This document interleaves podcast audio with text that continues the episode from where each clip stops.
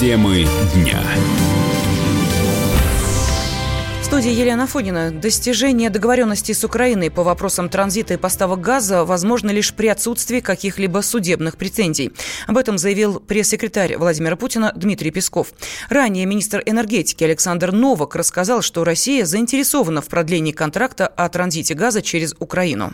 Мы, так сказать, сверили часы по реализации дорожной карты по имплементации европейского законодательства в украинское для того, чтобы э, в дальнейшем лучше понимать о механизме взаимоотношений по транзиту газа с 1 января 2020 года после окончания действия существующих договоров.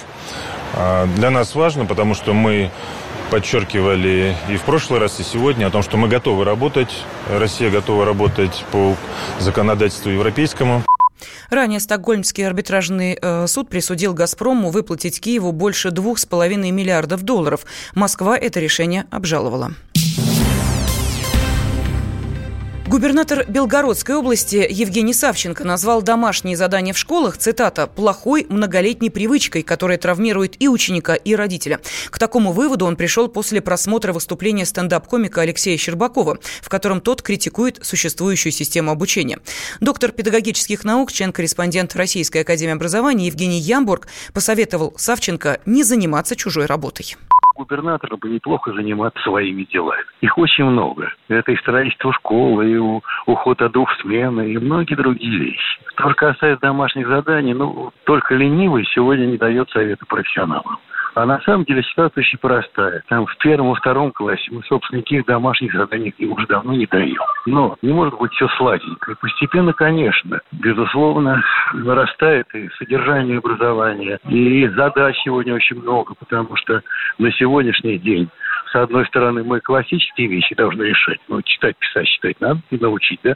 А с другой стороны, уже сегодня даже в детском саду дети работают уже с 3D-ручками прототипированием, уже с робототехникой. Все это требует и времени, и дополнительного времени э, домашних заданий.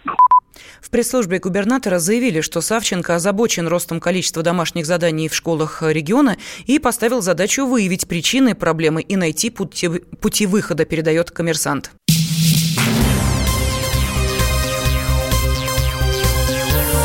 Темы дня